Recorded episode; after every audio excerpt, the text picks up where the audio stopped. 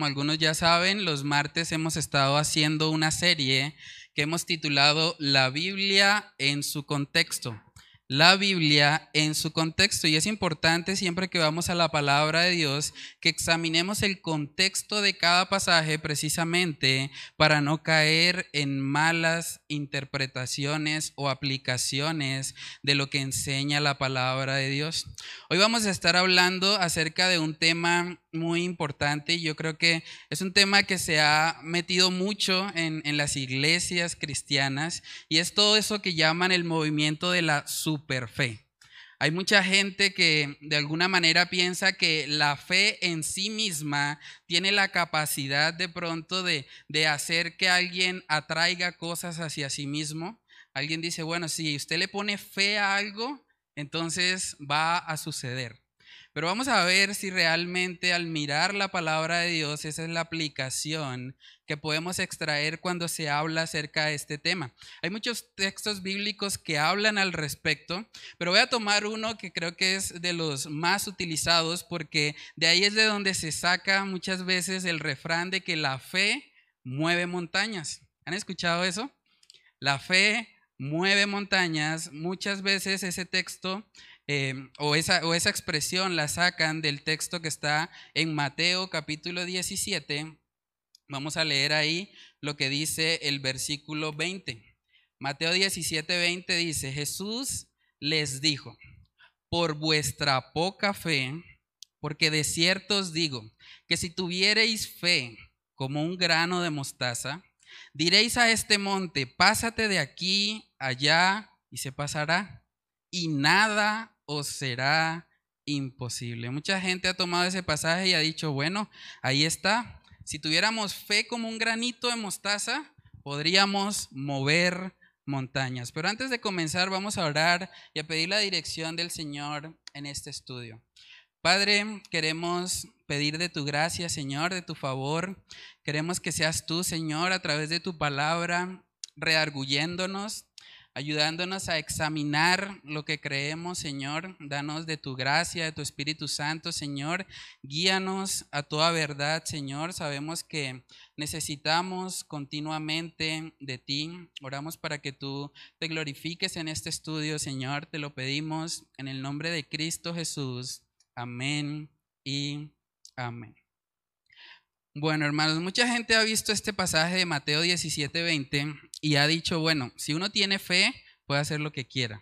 Porque de hecho, al final del versículo 20 dice, y nada os será imposible. Entonces, parece a primera vista que si tenemos fe, podemos hacer cualquier cosa. Pero vamos a ver el contexto de ese pasaje, vamos a comenzar analizando el contexto inmediato.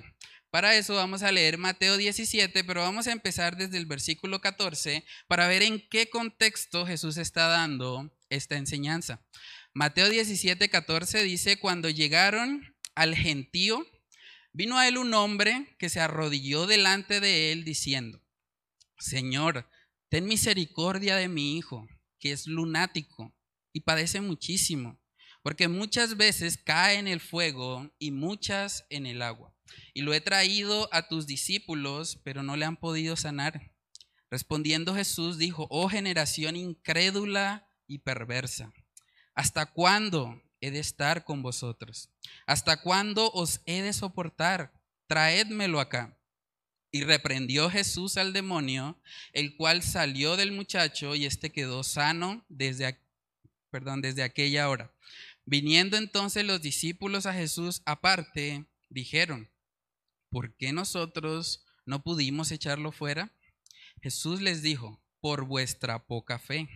Porque de cierto os digo que si tuviereis fe como un grano de mostaza, diréis a este monte, pásate de aquí allá y se pasará, y nada os será imposible.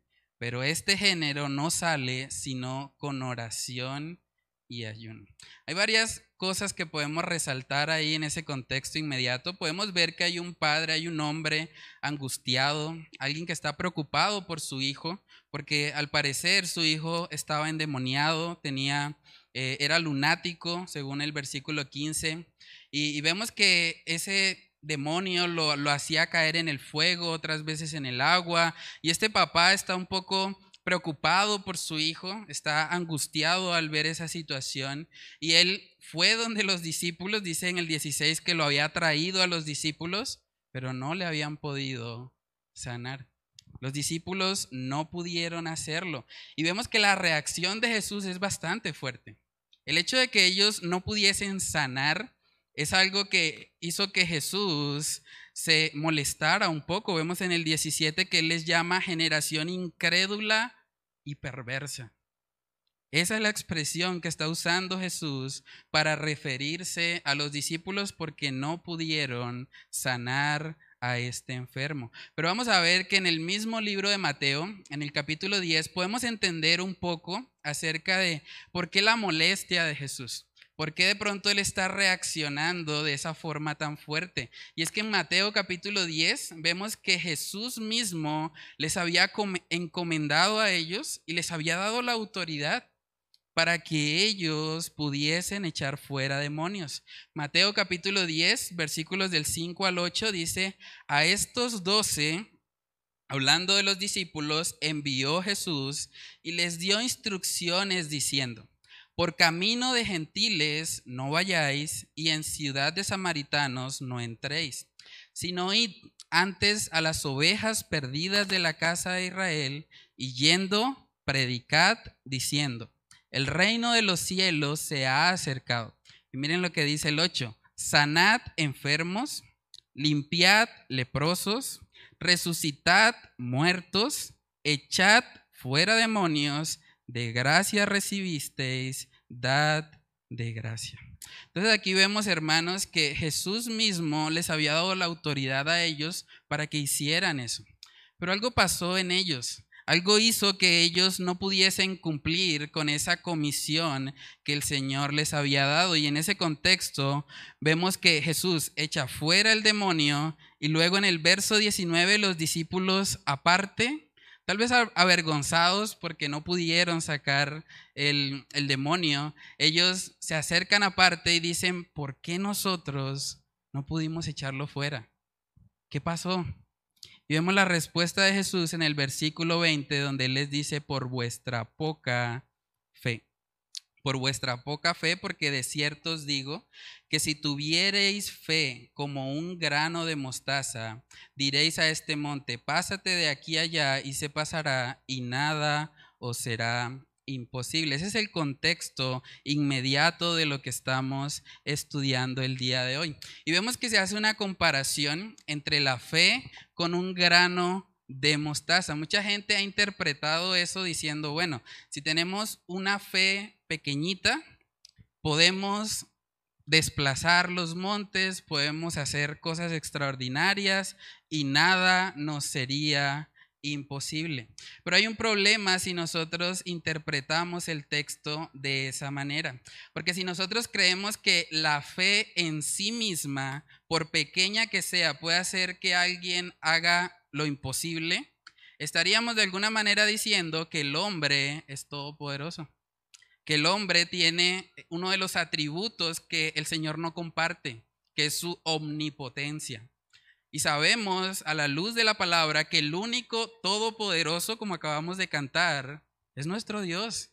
Él es el único que puede hacer todo. Entonces, cuando vemos esta, esta comparación con la semilla de mostaza, debemos preguntarnos si realmente está hablando de la cantidad de la fe o si está hablando de pronto del depósito de nuestra fe. Y ahí es interesante porque podemos comparar escritura con escritura y si vamos a Marcos capítulo 4, podemos ver que la semilla de mostaza en sí misma no tiene poder. Para que la semilla de mostaza pueda crecer, debe estar colocada en una tierra específica. Vamos a verlo. Marcos capítulo 4, versículos del 30 al 32. Dice ahí la palabra del Señor decía también, ¿a qué haremos semejante el reino de Dios? ¿O con qué parábola lo compararemos? Es como el grano de mostaza que cuando se siembra en tierra es la más pequeña de todas las semillas que hay en la tierra. Pero después de sembrado crece y se hace la mayor de todas las hortalizas y echa grandes ramas, de tal manera que las aves del cielo pueden morar bajo su sombra. Ahí podemos ver que para que la semilla de mostaza pueda crecer, pueda dar fruto, debe estar en la tierra, ¿cierto? Entonces, de la misma manera, hermanos, la fe debe estar colocada en Dios y en su palabra. Y si la fe está puesta en Dios, entonces puede crecer y puede dar fruto. El problema de los, discípulos era que su poca fe no estaba colocada en Dios. Por eso tiene él que exhortarles y, eso queda mucho más claro también cuando vemos que ni siquiera habían orado, porque el Señor les confronta diciendo que ese género no sale sino con oración y ayuno. Yo me imagino a los discípulos un poco confiados, tal vez pensando, bueno, ya hemos hecho esto antes, es algo de rutina, vamos a ir a sacar el, el demonio y va a suceder fácilmente. Pero vemos cómo no pudieron. Y lo que el Señor les recrimina es precisamente que ese género sale con oración y ayuno. Probablemente los discípulos empezaron a confiar más en sí mismos empezaron a confiar en sus habilidades. Ya hemos hecho eso antes, entonces podemos seguirlo haciendo. Entonces, si nos vamos también al pasaje paralelo de, de esta historia, lo vemos en Marcos capítulo 9. También podemos ver un poco más acerca de cómo una fe, aun por pequeña que sea, si está colocada en el lugar correcto, si está colocada en Dios, puede dar fruto para su gloria. Vamos a Marcos capítulo 9, versículos del 21 al 27. Dice ahí la palabra del Señor. Jesús preguntó al Padre, este es el mismo Padre que está desesperado porque ve a su hijo revolcarse, echar espumarajos. Y vemos que en el versículo 21 Jesús preguntó al Padre, ¿cuánto tiempo hace que le sucede esto? Y es curioso eso, ¿no? O sea, ¿ustedes creen que Jesús no sabía? ¿Hace cuánto tiempo le pasaba eso al joven? Realmente Jesús le está preguntando porque quiere que él vea su interés, quiere que él vea que realmente le ama, que realmente se interesa por él. Vemos ahí que dice, y él dijo, desde niño. Verso 22, y muchas veces le echan el fuego y en el agua para matarle. Pero si puedes hacer algo, ten misericordia de nosotros y ayúdanos. Verso 23, Jesús le dijo, si puedes creer, al que cree, todo le es posible. Este es otro texto que muchas veces, sacado de su contexto, lo usan para decir que podemos hacer cualquier cosa si tenemos fe. Verso 24 dice, inmediatamente el padre del muchacho clamó y dijo, oígase bien, creo, ayuda a mi incredulidad. Y cuando Jesús vio que la multitud se agolpaba, reprendió al espíritu inmundo, diciendo, el espíritu mudo y sordo, yo te mando, sal de él y no entres más en él. Entonces el espíritu, clamando y sacudiéndole con violencia, salió, y él quedó como muerto, de modo que muchos decían, está muerto. Pero Jesús, tomándole de la mano, le enderezó y se levantó. Hermanos, pueden ver cómo la fe pequeña de este hombre, él mismo está reconociendo, creo, ayuda a mi incredulidad. Su fe colocada en el lugar correcto fue lo que el Señor utilizó para hacer algo que humanamente era imposible. Él desde niño, su hijo desde niño estaba con ese problema con, ese demonio que de alguna manera le estaba zarandeando, le estaba atacando continuamente. Pero ese hombre, al escuchar a Jesús, él dice, bueno, yo creo, ayuda a mi incredulidad. Una fe pequeña, como semilla de mostaza colocada en el lugar correcto en nuestro Señor Jesucristo, hizo que sucediera algo que era humanamente imposible. Era humanamente imposible. Desde niño ese, ese niño, perdón, estaba eh, sufriendo estos ataques demoníacos. Pero podemos ver cómo la fe colocada en el lugar correcto de su padre ayudó a que realmente pudiese suceder ese milagro. Y eso es importante que nosotros lo entendamos, porque si nosotros asumimos que el texto está enseñando que la fe nos va a permitir hacer cualquier cosa, estaríamos haciendo al hombre soberano. Y es muy triste porque en muchas iglesias escuchamos oraciones que, que parece realmente como si, como si las personas se creyeran mini dioses. Hay, gente que ora, por ejemplo, diciendo, bueno, yo declaro que se abren los cielos. ¿Realmente podemos declarar eso? Nosotros que somos polvo, que somos tierra. Hay gente que dice, bueno, yo establezco que este año vienen tiempos de prosperidad, tiempos de abundancia. ¿Realmente podemos establecer eso? O hay gente que dice incluso, yo le arrebato a Satanás lo que me robó. ¿Realmente podemos hacer eso? ¿Podemos quitarle a Satanás, a un ser espiritual, a un arcángel, algo que supuestamente nos ha robado? Hermanos, cuando nosotros oramos debemos entender que el poder no está en nosotros. Este texto no nos está diciendo que nosotros debemos confiar en nuestra fe. Nos está diciendo que debemos colocar nuestra fe en el lugar correcto, así como la semilla de mostaza debe ser colocada en el terreno correcto para que crezca y de fruto. En Daniel capítulo 4 también nosotros vemos claramente que solamente Dios es soberano. Solo Él puede realmente hacer lo que quiera. Daniel capítulo 4, verso 35 dice, todos los habitantes de la tierra son considerados como nada.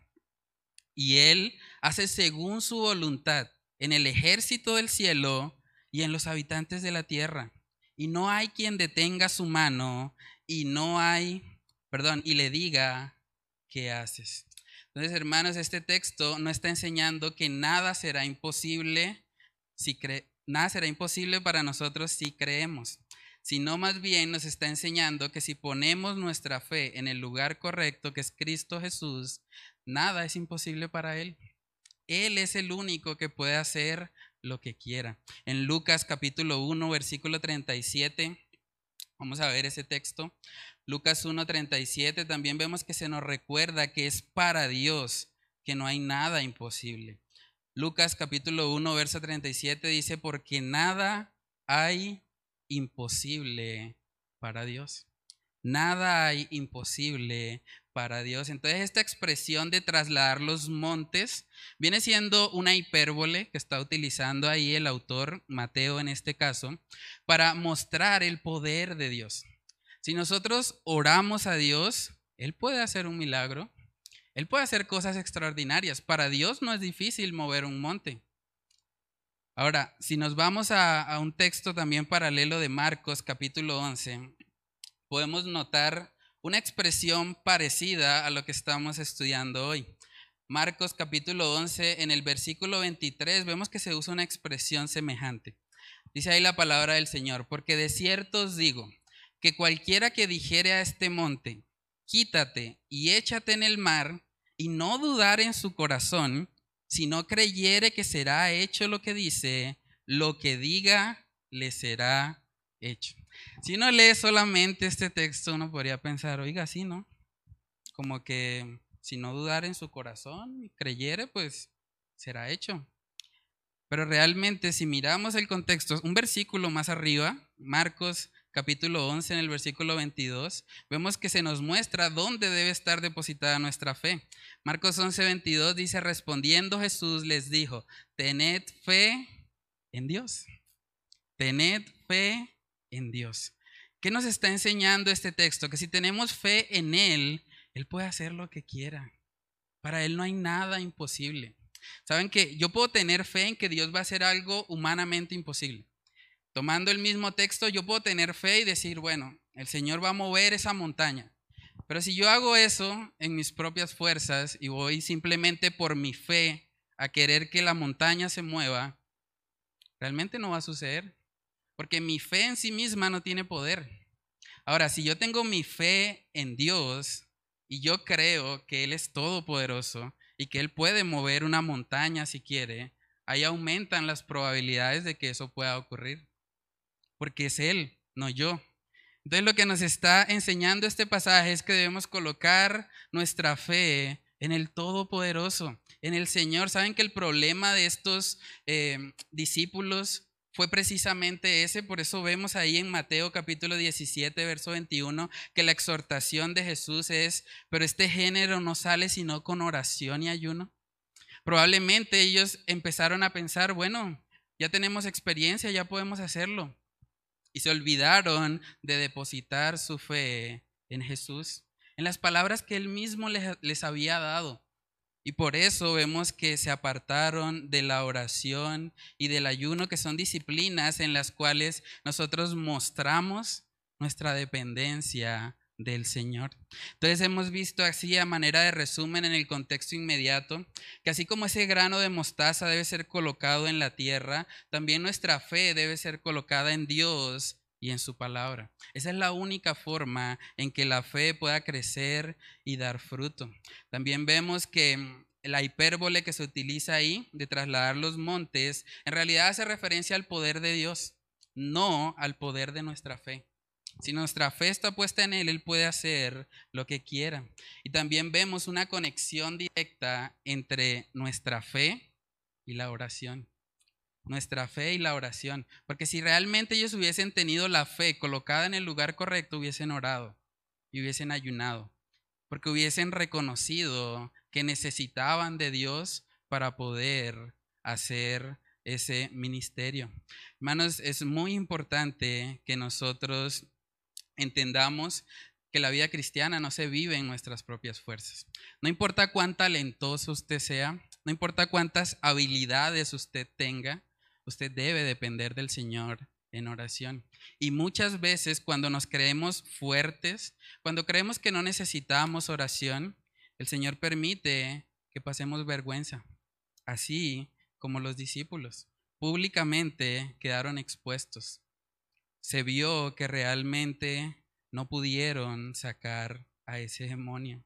Entonces, hermanos, vamos ahora a mirar lo que nos enseña el libro de Mateo, vamos al, análisis de todo el libro, para ver si hay algo de pronto que, nos, que nos apunte a la idea de que nosotros simplemente por tener fe podemos hacer cualquier cosa.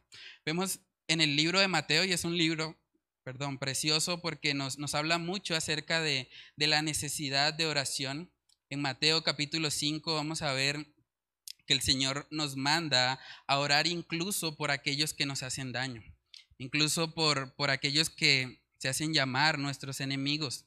Mateo 5, versículo 44 dice, pero yo os digo, amad a vuestros enemigos, bendecid a los que os maldicen, haced bien a los que os aborrecen y orad por los que os ultrajan y os persiguen, para que seáis hijos de vuestro Padre que está en los cielos, que hace salir su sol sobre malos y buenos, y que hace llover sobre justos e injustos. Aquí vemos un mandamiento específico a orar por los que os ultrajan y os persiguen. A lo largo del libro de Mateo vemos que se habla mucho acerca de la oración. También en el capítulo siguiente, Mateo capítulo 6, vemos que dice ahí el Señor, y cuando ores, no seas como los hipócritas, porque ellos aman el orar en pie en las sinagogas y en las esquinas de las calles para ser vistos de los hombres. De cierto os digo que ya tienen su recompensa. Mas tú, cuando ores, entra en tu aposento y cerrada la puerta, ora a tu Padre que está en secreto, y tu Padre que ve en lo secreto te recompensará en lo público. Entonces, en ese contexto también aparece lo que conocemos como la oración del Padre nuestro. Entonces, el libro de Mateo está lleno de muchas instrucciones para la oración. De hecho, ese mismo texto de Mateo 6, si lo miramos en el texto paralelo de Lucas, vemos que hay una pregunta muy impactante de los discípulos hacia Jesús. Lucas capítulo 11, en el versículo 1 dice, aconteció que estaba Jesús orando en un lugar y cuando terminó, uno de sus discípulos le dijo, Señor, enséñanos a orar, como también Juan enseñó a sus discípulos.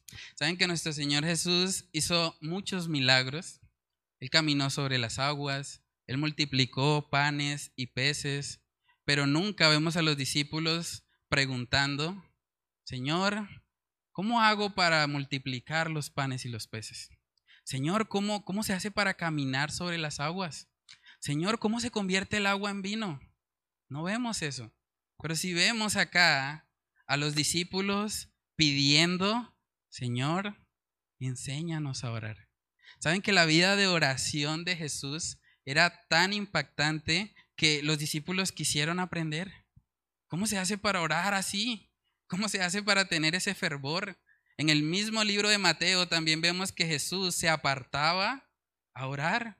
Mateo capítulo 14, versículo 23 dice, despedida la multitud, después de que Jesús anda sobre el mar, despedida la multitud, subió al monte a orar aparte y cuando llegó la noche estaba allí solo.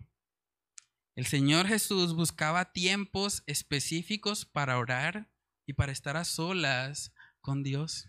En Marcos capítulo 1 también vemos que Jesús se levantaba temprano, aún antes de que saliera el sol, para tener un tiempo de quietud, para orar, para estar en comunión con su Padre celestial.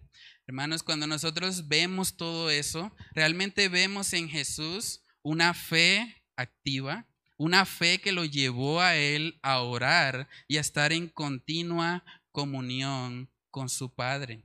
Pero también debemos aclarar que el hecho de que nosotros tengamos fe, el hecho de que nosotros oremos, no significa que todo lo que pidamos, el Señor nos los va a conceder. Porque también en el mismo libro de Mateo vamos a ver que a nuestro Señor Jesucristo, la persona más santa en el mundo, le fue negada una oración. Mateo capítulo 26, versículo 39.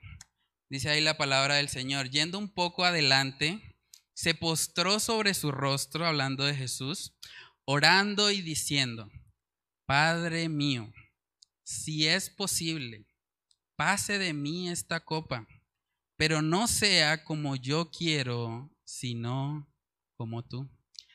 ¿Saben que el Padre negó esa oración? El Padre no le concedió que pasase de él esa copa. La copa de la ira de Dios fue derramada en la cruz del Calvario para darnos la oportunidad de salvación. Y gracias a Dios por esa oración negada. Porque si el Señor no, hubiese negado esa oración, no tendríamos oportunidad de salvación. Entonces el hecho de que nosotros tengamos fe no significa que todo lo que pidamos se va a cumplir. No significa que si nosotros le decimos a un monte que se mueva, se va a mover. Esa no es la aplicación de este pasaje, porque tendríamos también que decir que entonces nuestro Señor Jesucristo le faltó fe. Le faltó fe porque no se cumplió lo que le estaba pidiendo.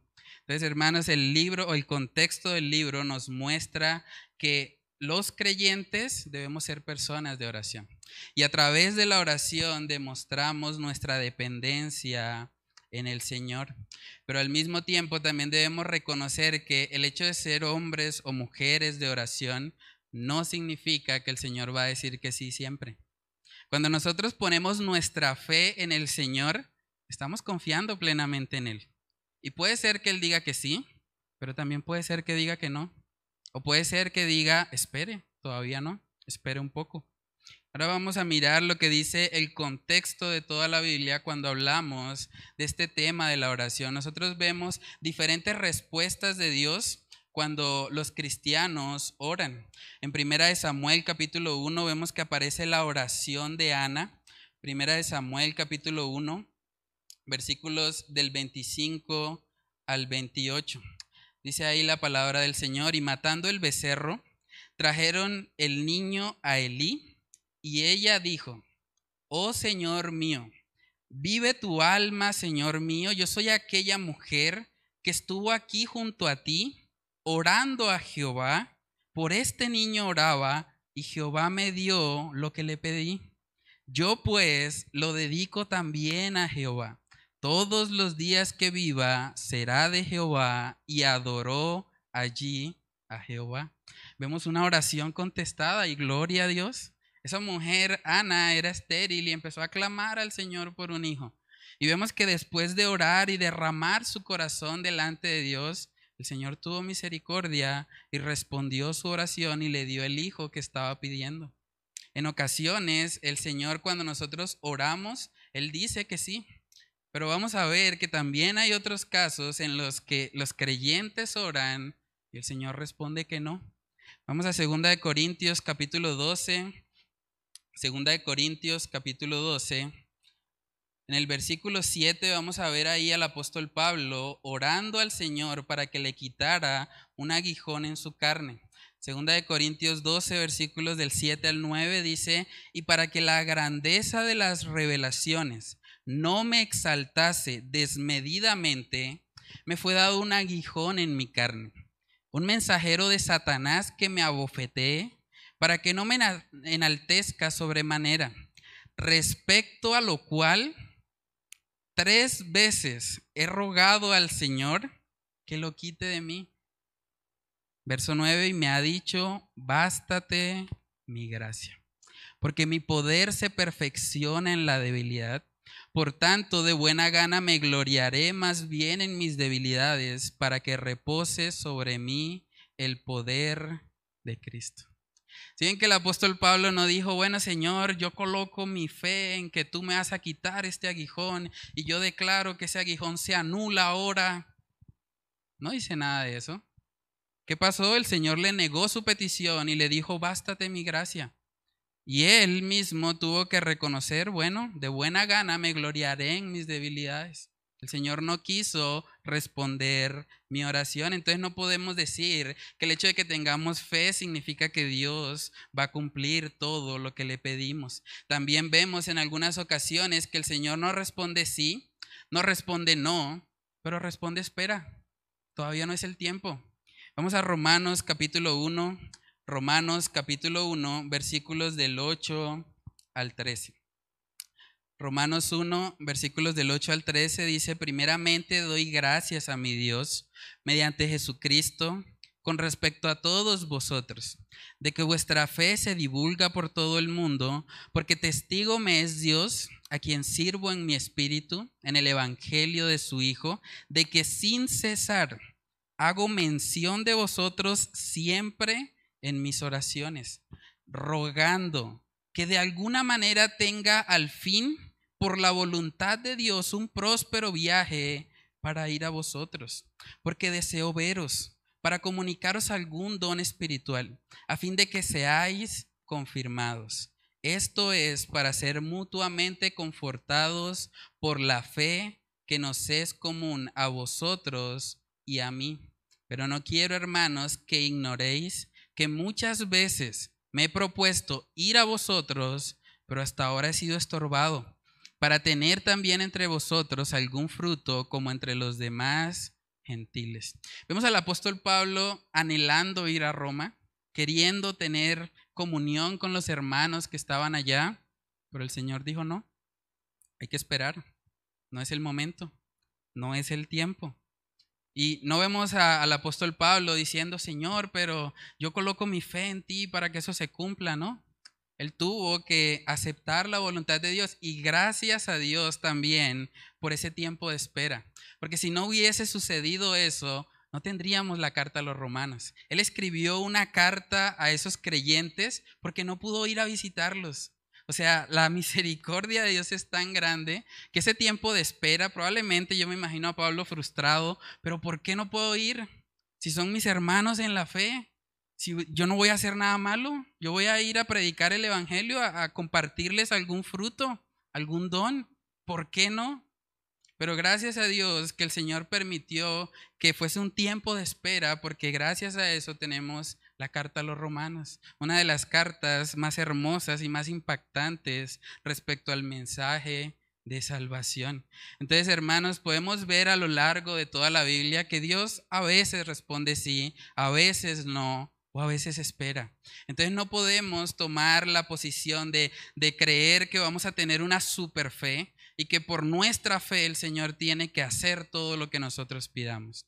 Eso no es lo que vemos en la escritura. De hecho, en primera de Juan capítulo 5 vemos que se nos habla acerca de cómo nosotros podemos estar seguros de si alguna petición va a ser escuchada por nuestro Dios. Primera de Juan capítulo 5 en el versículo 14, miren lo que dice.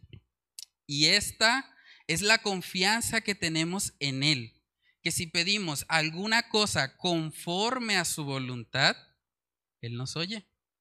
Si nosotros colocamos nuestra fe en Dios y nos alineamos a su voluntad, Él nos oye. Él escucha nuestras oraciones.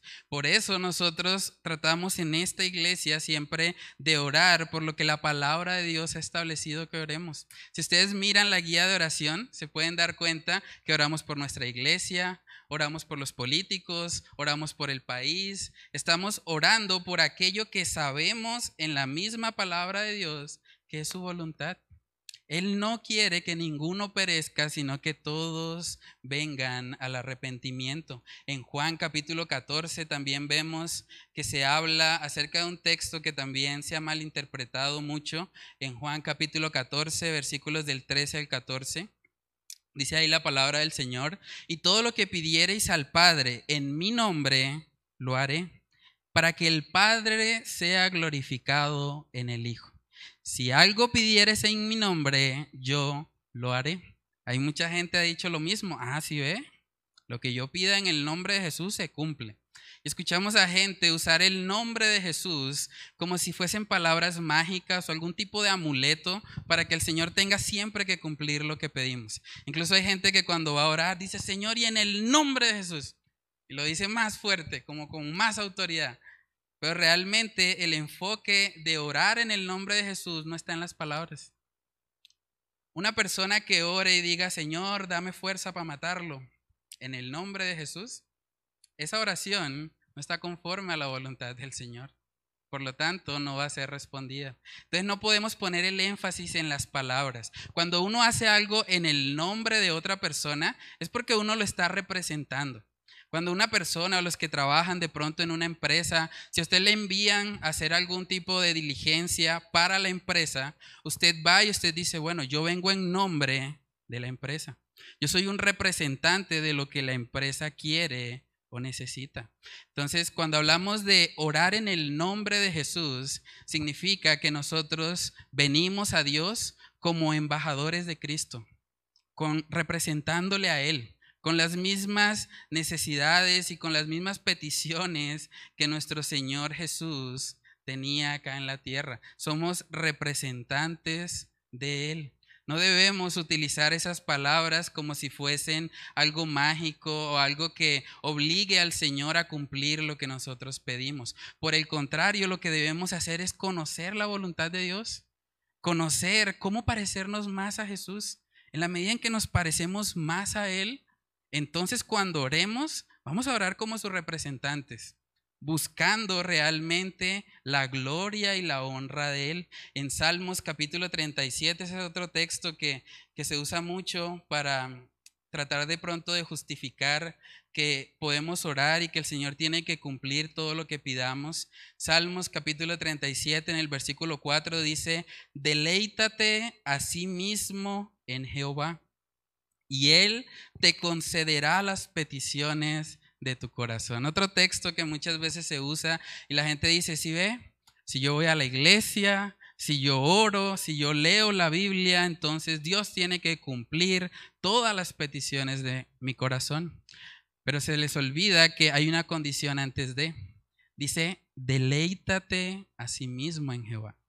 Una persona que se deleita en Jehová sus deseos no son carnales, sus deseos son los deseos de Dios, porque se está deleitando en Él.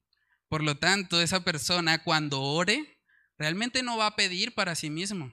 Esa persona va a pedir para la gloria de Dios, para la honra de Él, porque se está deleitando en Jehová. Entonces, hermanos, no podemos decir que ese pasaje de que la fe mueve montañas, ese pasaje no indica que todo lo que pidamos al Señor, Él lo va a cumplir, o no indica que nosotros tengamos el mismo poder que tiene Dios para trasladar montañas. Entonces, ¿cómo podemos aplicar este texto a nuestra vida. Vamos a ver algunas aplicaciones que podemos extraer. Lo primero es que este texto nos muestra que hay ciertas cosas que no tenemos por falta de oración. Ellos no pudieron sacar el demonio por falta de oración. Y yo creo que hay cosas en nuestra vida que tal vez el Señor no nos ha concedido porque no hemos orado. En Santiago capítulo 4, vamos a verlo, Santiago capítulo 4, versículos del 2 al 3. Santiago 4, versículos del 2 al 3, ahí podemos ver que hay ciertas cosas que no tenemos porque no pedimos. Santiago 4, 2 dice, codiciáis y no tenéis, matáis y ardéis de envidia y no podéis alcanzar, combatís y lucháis, pero no tenéis lo que deseáis porque no pedís. Hay ciertas cosas que no tenemos porque no las pedimos. Y también en el verso 3 dice, pedís y no recibís, porque pedís mal para gastar en vuestros deleites, lo que hemos venido hablando. Si pedimos para nosotros mismos, para satisfacer nuestra carne, también el Señor va a negar esa oración. Entonces, hermanos, este texto debe motivarnos a entender la importancia de la oración en nuestra vida. Este texto también nos muestra a manera de, aplicación que nuestra fe, aunque sea pequeña, debe estar colocada en el lugar correcto.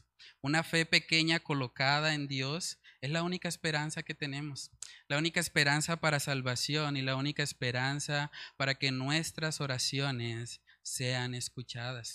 Probablemente ellos confiaron demasiado en sí mismos y tuvieron que pasar por esa consecuencia. A veces cometemos el error de querer hacer la obra de Dios sin el Dios de la obra. Y cuando hacemos eso, hermanos, realmente nos comportamos como una generación incrédula y perversa. Esas fueron las palabras que Jesús usó para describir a estos hombres por su falta de fe. Saben que algo que personalmente me impacta mucho es que el apóstol Pablo, siendo alguien que tenía dones sobrenaturales de parte de Dios, él pedía a las iglesias que oraran por él. Él continuamente les estaba diciendo, bueno, oren por mí, para que hable el Evangelio como lo debo hablar. Efesios capítulo 6, versículo 18 dice, orando en todo tiempo con toda oración y súplica en el Espíritu, y velando en ello con toda perseverancia y súplica por todos los santos y por mí, a fin de que al abrir mi boca me sea dada palabra para dar a conocer con denuedo el misterio del Evangelio, por el cual soy embajador en cadenas, que con denuedo hable de él como debo hablar. Hermanos, ustedes no se imaginan lo importante que son sus oraciones. Esta iglesia necesita que ustedes oren por nosotros. Todas las personas que estamos aquí compartiendo la enseñanza, compartiendo el Evangelio, ninguno de los predicadores tiene el poder para convertir a alguien. Ninguno. Por más elocuente que sea, por más buen orador, no puede convertir a nadie. El único que puede convertir es Dios. Por lo tanto, debemos ir a Él. No podemos descansar en habilidades, no podemos descansar en dones o talentos, debemos descansar en Él. Debemos buscarle, así como el apóstol Pablo necesitaba oraciones, yo necesito sus oraciones. Nosotros como iglesia, todo lo que estamos haciendo, em, la obra en Girardot, la obra en, en Café Madrid, en el Mutis, todo lo que estamos haciendo requiere de una iglesia que esté orando, de una iglesia que clame al Señor para que Él nos dé la sabiduría, para que prediquemos el Evangelio como lo debemos predicar. Es, una, es algo que de verdad necesitamos y que ayuda mucho eh, nuestras vidas. Una de las cosas que, que trae más gratificación a uno como pastor es saber que hay personas orando saber que hay hermanos que están ahí pidiendo al Señor, clamando para que sigamos adelante, para que estemos animados, para que el Evangelio siga siendo proclamado. Y es una necesidad. Este texto debe motivarnos a vivir en oración y ayuno, porque en esas disciplinas nosotros mostramos nuestra dependencia al Señor. La tercera aplicación que podemos sacar es que la fe en Cristo debe movernos a orar. Nosotros no podemos decir, es que yo tengo fe en Cristo, pero yo no oro. Eso sería una contradicción. De hecho, en Lucas capítulo 18, en el texto que leí al principio del tiempo de oración, en Lucas capítulo 18, después de hablar de esa parábola de la viuda y el juez injusto, vemos cómo el Señor termina de forma muy particular. Miren lo que dice Lucas 18, 8. Ahí dice el Señor, os digo que pronto les hará justicia. Y luego dice, pero cuando venga el Hijo del Hombre, ¿hallará fe en la tierra? Es muy curioso, está terminando la parábola diciendo, cuando venga el Hijo del Hombre, ¿hallará fe en la tierra? ¿Habrá gente que realmente entienda la importancia de la oración? ¿La necesidad de orar siempre y no desmayar? ¿Habrá personas así? que puedan ser como esa viuda que fue muy insistente a pesar de que estaba tratando con un juez injusto. ¿Hallará, hallará el Señor a alguien así? Hermanos, nuestra fe en Cristo debe movernos a la oración. Nosotros no podemos excusarnos, no podemos decir, bueno, es que me falta tiempo. No, es que no me alcanzó el tiempo para orar este día. El Señor nos da 24 horas a cada uno de nosotros. Si tenemos tiempo para mirar el Facebook, si tenemos tiempo para mirar el WhatsApp, ¿por qué no podemos tener tiempos de oración fuertes y constantes con nuestro Dios? Esa es una aplicación que sacamos directamente de este pasaje. También vemos aquí la preocupación de un padre.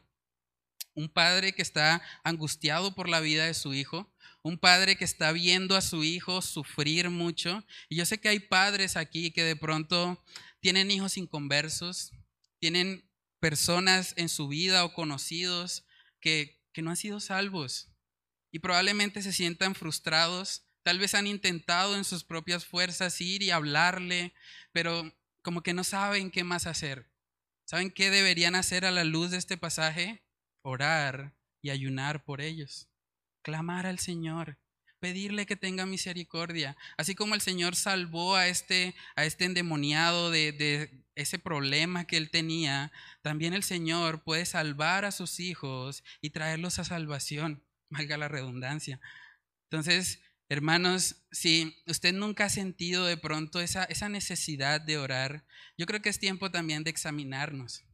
Porque algo que tienen todos los hombres de Dios y nosotros vemos a lo largo de la historia diferentes hombres con diferentes opiniones, diferentes perspectivas acerca de temas de la escritura, pero algo que todos los hombres de Dios tienen en común es que eran hombres de oración, hombres que estaban apasionados por estar en comunión con el Señor.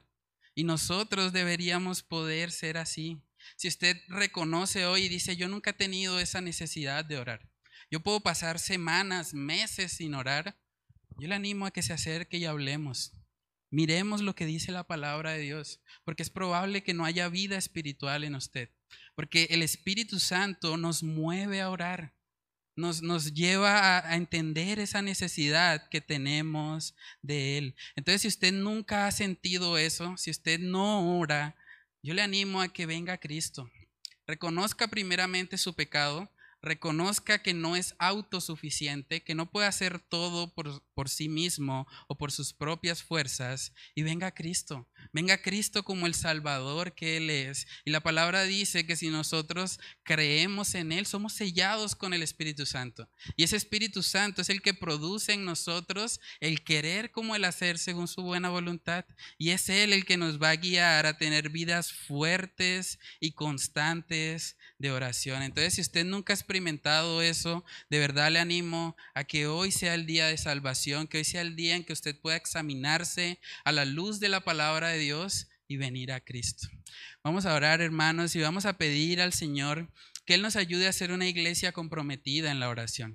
Una iglesia que reconoce que solamente en Dios está el poder y solamente Él puede hacer cosas extraordinarias en nuestra iglesia. Padre, queremos orar, Señor, en esta noche y queremos pedirte, Señor, que tú nos ayudes a, poner por obra esta tu palabra, Dios. Hemos visto hoy la necesidad de colocar nuestra fe en el lugar correcto. Hemos visto, Señor, cómo esa fe colocada en el lugar correcto debe movernos a orar, debe movernos al ayuno, debe movernos a entender que te necesitamos en todo tiempo. Ayúdanos a no creernos autosuficientes, a no confiar en nuestras habilidades, a no confiar en lo que tú nos has dado como algún tipo de don o talento. Padre, yo te pido que tú nos ayudes a poder ser cristianos humildes que van constantemente a ti reconociendo que tú eres el Señor reconociendo que solamente en ti está el poder, que no somos fuertes en nosotros mismos, que simplemente somos polvo, pero que te necesitamos en todo momento. Padre, oramos para que tú te glorifiques, para que tú ores en el corazón de cada persona que está oyendo este mensaje y que tú puedas moverle a tener una vida fuerte de oración, a poder reconocer su dependencia de ti, a poder vivir con el único objetivo de que tú seas exaltado, de que este mundo te conozca y de que podamos ser instrumentos en tus manos para la salvación de los que nos rodean, Señor. Yo te pido, Señor, por aquellos padres que tienen a sus hijos eh, apartados de ti. Padre, que seas tú obrando en esos corazones, que uses los padres que están aquí para clamar en oración, para que esos hijos o hijas puedan venir a ti y puedan ser salvos, Señor. Padre, oramos para que tú te glorifiques a través de la aplicación de este mensaje. Te lo pedimos, Señor, en el nombre de Cristo Jesús.